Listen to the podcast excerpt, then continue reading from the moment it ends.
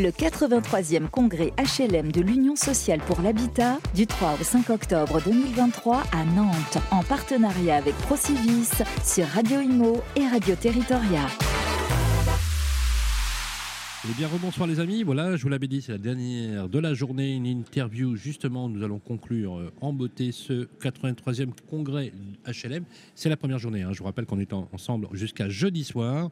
Et pour ma part, je vous quitterai demain soir puisque je suis appelé pour l'inauguration d'une tour. Jeudi à Dijon. Voilà, nous sommes les saltimbanques de la radio. On fait le tour de France et on ne se prise pas euh, justement de, de voir les belles initiatives. J'ai le plaisir d'accueillir sur le plateau Caroline Drapeau. Bonjour Caroline. Bonjour Sylvain. Vous êtes directrice de clientèle pour la région Ouest, pour nos amis d'Axéo, avec laquelle d'ailleurs nous produisons euh, une collection qui s'appelle le bâtiment optimisé. En fait, on fait de la pédagogie, on vulgarise euh, l'accès à ce type d'informations parce que je peux vous dire, c'est un peu le mal de tête parce qu'on a vraiment, vraiment du mal à s'y retrouver euh, entre les DPE collectifs, les DPE individuels, les DTG, les PPT, bref, toutes les abréviations possibles autour euh, de la rénovation énergétique. Mais il faut rappeler quand même que la rénovation énergétique, c'est l'enjeu du moment. Voilà, on sait que en 2050, 80% de la ville qui nous entoure sera toujours là, et donc il est nécessaire de la transformer. Mais on va parler d'un sujet, si vous voulez bien, un sujet euh, dont l'arrêté qui date du 1er juillet 2023 a arrêté, c'est le diagnostic. Vous l'avez dit, on, va le dire le PEMD. PEMD, encore un acronyme. Alors encore un acronyme, on, on- on va trouver. Ça veut dire quoi? Alors, j'ai juste rectifié l'arrêté date du 26 mars. Pardon, 26 mars 2023. Exactement, pour une entrée en vigueur au 1er juillet. Vous- 2000. Vous avez raison de, de- de le préciser. Donc arrêté du 26 mars pour une entrée en vigueur à partir. de- donc ça veut dire c'est une, une obligation légale. Qui, exactement. Une, une de plus. Une de plus, Voilà. euh, le diagnostic PEMD. alors, euh, on va. on va- Vous aviez le DPE, vous aviez l'inflation normative, vous aviez la fiscalité, vous aviez euh, pauvres opérateurs. Avec, c'est, c'est incroyable, hein. C'est- ça, Mais- ça devient. Alors dites-nous, dites-nous en plus. Vous, allez voir, il y a quand même un avantage euh, Dites-nous. dans, Ah oui, dans oui. ce diagnostic. On va essayer de finir sur une bonne note. Exactement. Euh, le, le postulat de départ, c'est que on- selon l'ADEME, euh, un moins de 1% des déchets en fait sont réemployés aujourd'hui dans le cadre des, des constructions, démolitions. Euh, et donc, alors qu'on pourrait monter facilement à 10% de réemploi en fait des déchets lors des démolitions et Bien sûr. réhabilitation des bâtiments.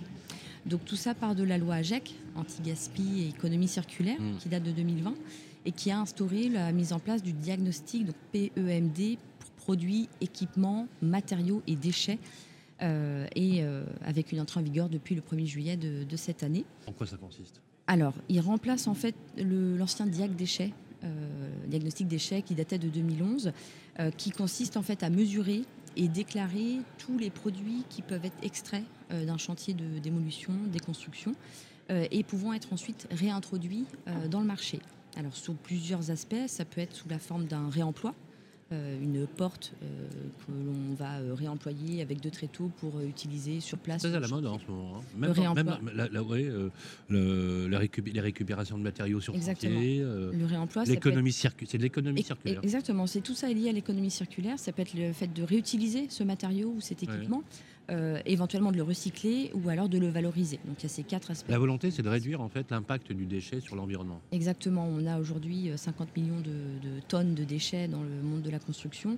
Et donc tout ça a pour objectif en fait d'essayer de limiter, mais surtout de mieux les réutiliser parce qu'il y a plein de choses qui peuvent parfois être réemployées. Euh, et tout ça est cadré par donc le diagnostic produit, enfin PEMD, euh, qui euh, doit également être suivi ensuite par, euh, avec un suivi obligatoire par le CSTB, Centre scientifique et technique du bâtiment, CSTB, Oui. euh, effectivement, qui valide euh, en fait et qui suit toutes ces qui va opérations. suivre euh, via les CERFA qui vont être transmis au CSTB. C'est un peu le tiers de confiance qui, qui veille à son- à- aux bonnes applications. Exactement. Euh, là, aujourd'hui, les maîtres d'ouvrage qui sont concernés sont tous les maîtres d'ouvrage publics ou privés qui sont. euh, Donc, donc, qu'est-ce qu'on a euh, comme ça peut être les bailleurs sociaux, Bailleurs sociaux. ça peut être euh, les grandes villes, ça peut être n'importe quel maître d'ouvrage foncière euh, éventuellement une copropriété, une oui, foncière, une un copropriété, promoteur, d'accord. euh, voilà. qui. euh, Donc finalement, tous ceux qui construisent ou tous ceux qui administrent. Exactement. Euh, dans un projet soit de démolition ou de réhabilitation significative. Bien sûr. Alors, Mais ça peut être, par exemple, euh, est-ce que ça peut être une copropriété qui fonctionne déjà, qui avec des habitants, qui, euh, qui entame un processus de transformation globale dès lors que la surface de plancher euh, cumulée est au-delà de 1000 m2 D'accord. et qu'il y a au moins deux, euh, deux éléments du second œuvre qui sont concernés. Oui, oui alors, lesquels On va les citer. Alors, bah, ça peut être par exemple les menuiseries et tous les sols. Là, on a deux éléments de seconde œuvre. Si on a plus de 1000 mètres carrés de. Donc, on a quand même une grosse, grosse euh, cible globale, puisque ça concerne beaucoup, beaucoup, beaucoup de monde. Ça concerne beaucoup de monde et également forcément toutes les démolitions. Dès qu'on a 50% de démolition avec plus de 1000 mètres carrés, qui est habilité à délivrer, euh, à, opérer Vous, alors, Axéo, bien sûr Alors en fait, ce sont les opérateurs euh, qualifiés euh, qui doivent justifier de compétences dans le bâtiment, technique du bâtiment, mais également de qualité pour repérer en fait les matériaux, puisque dans, ces, dans ce DIAC PEMD, il va falloir prendre en compte les données liées à l'amiante. Hum. donc là, en l'occurrence, c'est A2C Control, qui est la société qui réalise toutes les prestations de contrôle. Euh, qui réalise les, euh, les, DIAC PEMD. Euh, il faut ensuite remplir un CERFA qui doit être transmis au, maître d'ouvrage, qui va servir ensuite à, faire le, le, listing, la caractérisation et le, contenu des matériaux pouvant être réutilisés. Alors c'est très clair, merci pour ces précisions. à défaut, il y a une sanction. Alors, voilà. oui, comme tout arrêté, il y a une sanction. Si on ne le fait pas, qu'est-ce qui se passe? Les sanctions, elles sont diverses. La première, elle va être euh, administrative, puisque mhm. c'est un document qui va être obligatoire euh, d'un point de vue de la démarche de la demande auprès de l'urbanisme. Bien sûr. C'est-à-dire qu'il faudra fournir ce diagnostic euh, pour pouvoir ensuite déposer son dépôt de permis de construire, voire dans le dossier de passation des marchés. Déjà, il y a un premier frein administratif. Ensuite, ça peut être également euh, une sanction dite technique, euh, puisque du coup, euh, les entreprises ou des prestataires qui vont réclamer ce document, s'il n'est pas existant, on pourra dire bah non, mais moi je ne peux pas intervenir. et ensuite, il y a des sanctions voilà, classiques, pénales, avec des amendes ou liées notamment au fait qu'on considère qu'il peut y avoir un risque par rapport à la santé et l'environnement, dès lors qu'on n'a pas repéré, par exemple, les matériaux qui auraient pu être euh, amiantés, dangereux, euh, présents dans le, dans Bien sûr. Donc, donc ça veut dire que donc, finalement, euh, c'est pas une norme de plus parce qu'il y avait déjà un, diagnostic euh, évident.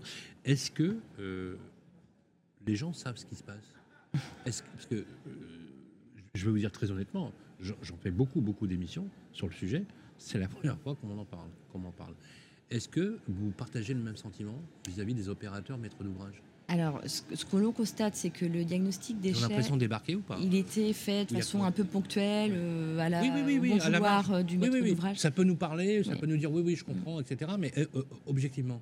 Alors, oui, et surtout là aujourd'hui, avec les échanges que j'ai pu avoir avec différents opérateurs présents au salon, il y a une prise de conscience et on voit, ça y est, là, depuis cet été, de plus en plus de demandes sur, sur ce diagnostic qui n'est alors pas vraiment une contrainte de plus parce que euh, ça va dans le bon sens pour pouvoir utiliser les déchets, mais il faut. C'est pas vous, Caroline, que je vais apprendre que cette, cette, profession souffre d'une inflation normative jamais connue, jamais connue. Donc on peut comprendre le bien fondé. Par exemple, si je vous dis que la planète, il faut la sauver, vous êtes d'accord avec moi? Mais, ah, si je vous, mais, si je vous, dis qu'il faut, mettre 200 000 personnes en trois semaines au chômage euh, et se retrouver sans logement, ça va être compliqué. Donc euh, en fait, c'est comment on peut tous partager ce souci de transformation tout en aménageant les choses et, laisser les gens au moins à minima la possibilité de digérer. Vous voyez ce que je veux dire Et donc la, problématique, vous le savez bien, elle est bien là en réalité, puisqu'ils sont tous d'accord plutôt pour. Mais à mon avis, ça a dû tomber un peu des nues dans la transformation. Est-ce que aujourd'hui vous êtes opérant justement, vous euh, en tant que directrice de clientèle sur euh, sur euh, la région ouest, est-ce que on va dire qu'aujourd'hui ce type d'action, de, de démarche euh, vous la sentez bien auprès de vos opérateurs, ils, y vont, ils vous font confiance et on dit allons-y, il faut le faire. Oui, effectivement, elle est euh, très bien accueillie parce qu'il euh, y a un vrai enjeu derrière, ne serait-ce que pour également, voilà, on a plein d'exemples de, de déchetteries sauvages, de matériaux qui sont euh, abandonnés dans la nature, euh, qui ne sont pas suivis. Euh, donc ça va dans le sens aussi de la réduction des déchets. Et en fait, le réemploi, le recyclage ou la valorisation de, ces produits, équipements, peuvent apporter également une économie au maître d'ouvrage qui va peut-être pouvoir réemployer directement des matériaux qu'il n'utilisait pas, voire les renvoyer également via des, des marketplaces pour pouvoir en fait euh, financer d'autres projets ou euh, financer une partie de, l'opération. Alors pas à 100% évidemment, euh, mais si déjà 10% des matériaux produits peuvent être réutiliser, réemployer, recycler, ça, C'est déjà quelque considérable. part, ça fait déjà une économie. En fait, ce qu'il faut, c'est emboîter un mouvement pour justement à- à- que ça aille dans le sens, j'allais dire, circulaire, sans faire de mauvais jeu de mots, et Exactement. pour que l'énergie se crée. Voilà, on voulait que vous fassiez justement ce focus avec euh, Axéo. Si on veut en savoir plus, on fait comment, Caroline?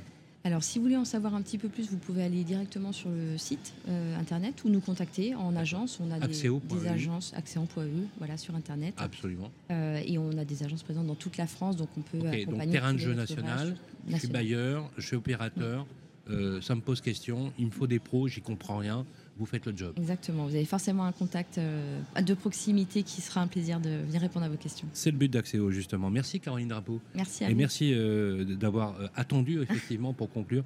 On va y arriver avec cette programmation qui a été très dense aujourd'hui. On va vous laisser comme ça, les amis, pour cette soirée, récupérer un peu et rendre l'antenne à nos amis et, et à notre programmation. Là, on va reprendre demain dès 9h.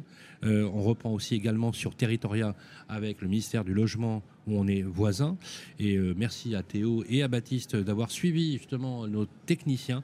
Ce sont euh, ceux qui sont parfois dans l'ombre, souvent dans l'ombre d'ailleurs, euh, mais sans eux, on serait tout simplement pas là. Donc merci à eux et merci de penser aussi également à nos amis qui sont à Paris, comme euh, Théo, comme Alex ou Priscilla, qui nous accompagnent sur les réseaux sociaux. Likez, commentez sans aucune modération. On se retrouve demain matin à 9h. Caroline, on vous souhaite un très très beau congrès. Merci beaucoup. Bonne soirée. Le 83e congrès HLM de l'Union sociale pour l'habitat du 3 au 5 octobre 2023 à Nantes en partenariat avec Procivis sur Radio Imo et Radio Territoria.